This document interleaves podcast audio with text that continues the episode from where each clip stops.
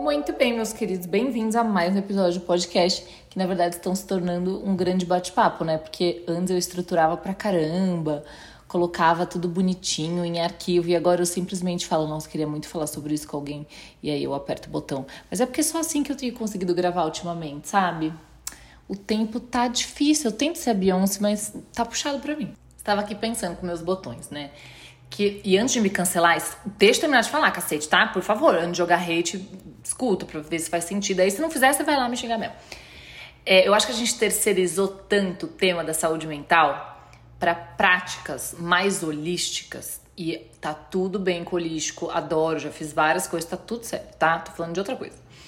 Mas a gente terceirizou tanto essa parte e, de fato, é um universo que demanda muito de um processo um pouco mais suprassensível, né? Exige uma sensibilidade diferente, existe quase é, práticas diferentes. Então, o próprio termo do despertar, ele induz que a gente passe por um processo extenso e muito intrigante para quem está de fora e um pouco também oculto para quem vê de fora, secreto, como que quem passa por isso vive essa experiência e sai de um outro lado.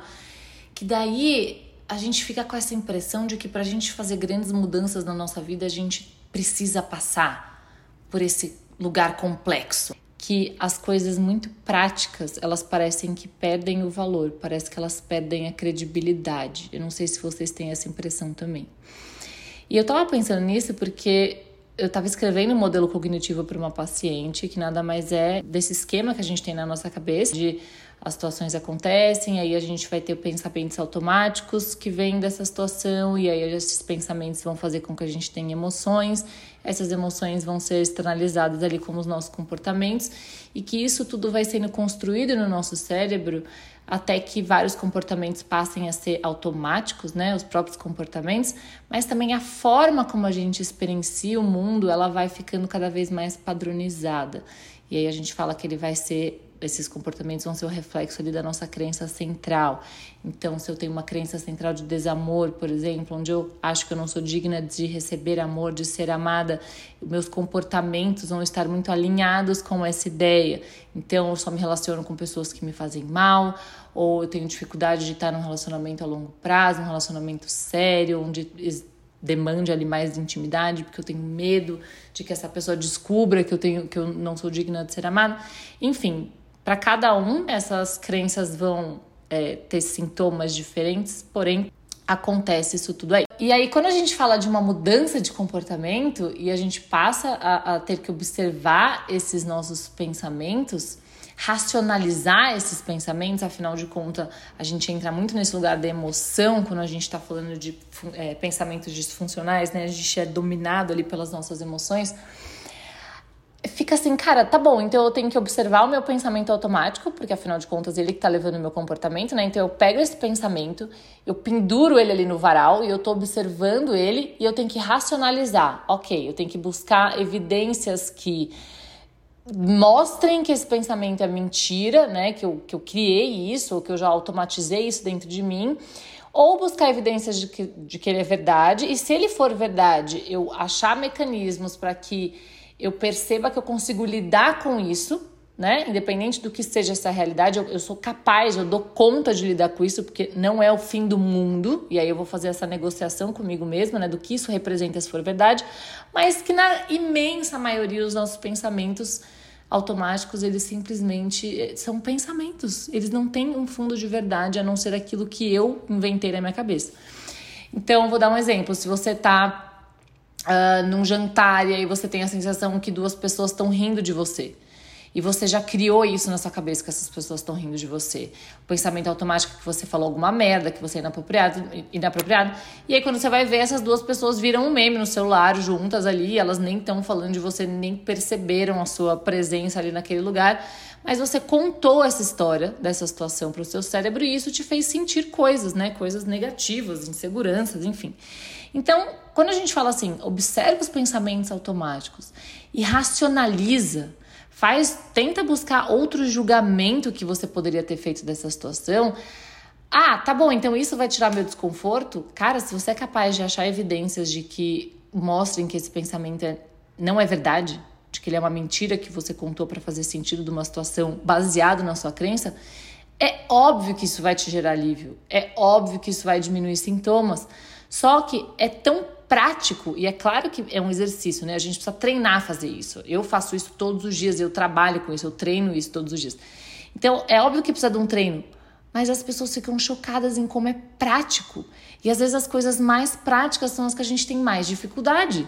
Então, se você falar, ah, tá bom, passei por essa situação, as pessoas estavam rindo de mim, eu tenho certeza que aquelas pessoas estavam rindo de mim. Aí você fala, tá bom, pensamento, o que, que isso te fez pensar ali na hora? Ah, não sei, só pensei isso.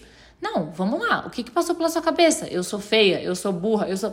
Às vezes a gente tem dificuldade de identificar exatamente o que a gente pensou, porque é tão automático que isso não chama mais a nossa atenção. A gente fica focado na emoção, como aquilo nos fez sentir, e a gente não consegue perceber o próprio pensamento que levou a essas emoções. Então, gente, não precisa pegar um grande caldeirão. É só você prestar atenção nos seus pensamentos e buscar evidências que invalidem esses pensamentos, isso já vai te gerar alívio é prático assim.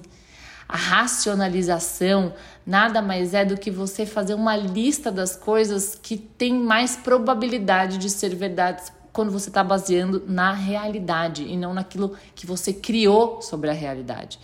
É buscar rotas alternativas, é você negociar com a própria consciência. E é tão simples quanto parece apesar de ser um exercício, então vamos, eu adoro usar a analogia da musculação, né? Porque você fala assim, ah, o que, que precisa fazer um agachamento?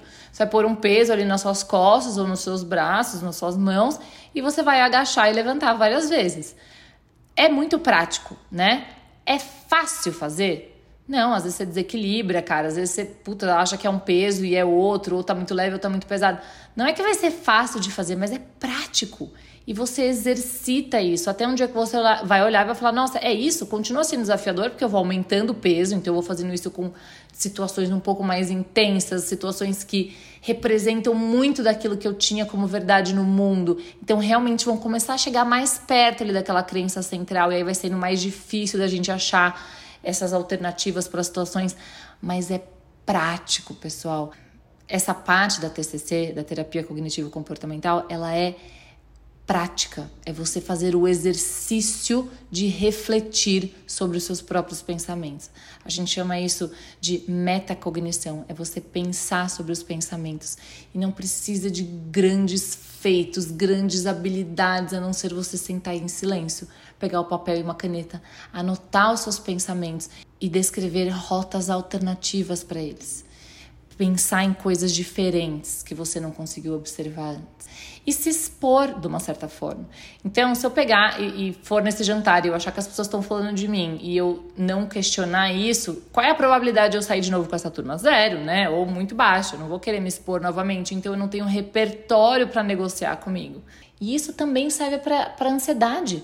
A gente tem que perceber que a gente não está normal tem que se atentar a isso. Aí você vê que você tá ansiosa, você fica 45 mil horas no Instagram, vendo blusinha, vendo fofoca de BBB, sei lá, também, se quiser ver, não tem problema. Desde que isso não esteja apagando, é, tentando apagar o sol com a peneira, fica comendo a casa inteira e depois, ai, tô ansiosa, mas não sei porquê. Então senta e descobre, minha filha. Pega um papel, uma caneta, anota. Estou ansiosa. O que, que eu estou sentindo? Isso. Qual o pensamento que está na minha cabeça? Isso. Ah, não, não consigo identificar. Então vamos pensar o que eu tenho que fazer essa semana? Hoje? Ah, não, não é isso que está me gerando ansiedade. E amanhã, o que, que tem? Aí você descobre que no final de semana você tem um almoço de família que você tá puto, que vai ter um tio seu que você odeia, que fica te perguntando dos namoradinhos. E é por isso que você tá ansiosa. Aí o que, que você faz com isso? Ah, descobrir a raiz. Vai curar? Talvez só de você descobrir vai melhorar. Talvez não, você fala, ai, é mesmo esse tio, desse caralho, desse tio, e agora? Quais as ferramentas que eu tenho para lidar com esse tio? O que, que eu posso fazer depois desse almoço para relaxar, para me aliviar? Qual tipo de resposta que eu posso dar? Gente, a gente tem que ser, ser educado emocionalmente. Para eu entrar nesse lugar da responsabilidade, né? De não, eu quero mudar isso, eu quero mudar a forma como eu estou enxergando isso, e até se for verdade eu buscar ferramentas internas para lidar com uma situação desconfortável dessa, eu preciso me colocar nessa situação. Eu preciso me colocar nesse jogo para que eu eu exercite as minhas ferramentas internas para lidar com algo difícil ou eu consiga ter e buscar ali naquele ambiente novas evidências de que que eu pensei foi equivocado. Foi um pensamento disfuncional para mim e, portanto, não me faz bem. Era isso, gente, que eu tava querendo dividir com vocês, porque às vezes a gente tem a ideia de que Ai, tá bom, mas como que eu mudo um pensamento? Meu Deus, eu preciso fazer uma bruxaria para que isso aconteça. Não, você só precisa olhar para esse pensamento e buscar alternativas para ele. Tá aberto para essas alternativas, porque o que a gente pensa não, não é verdade. Não penso e logo sou. Tem um pensamento que significa algo para mim, mas isso não quer dizer que ele signifique algo para o mundo ou que ele seja verdade. Eu posso questionar, eu posso invalidar, eu posso buscar novas maneiras de enxergar as coisas. Tá bom? Amo vocês. Beijos. E se você for lá me xingar, eu vou te bloquear e eu vou chorar no banho. Tchau.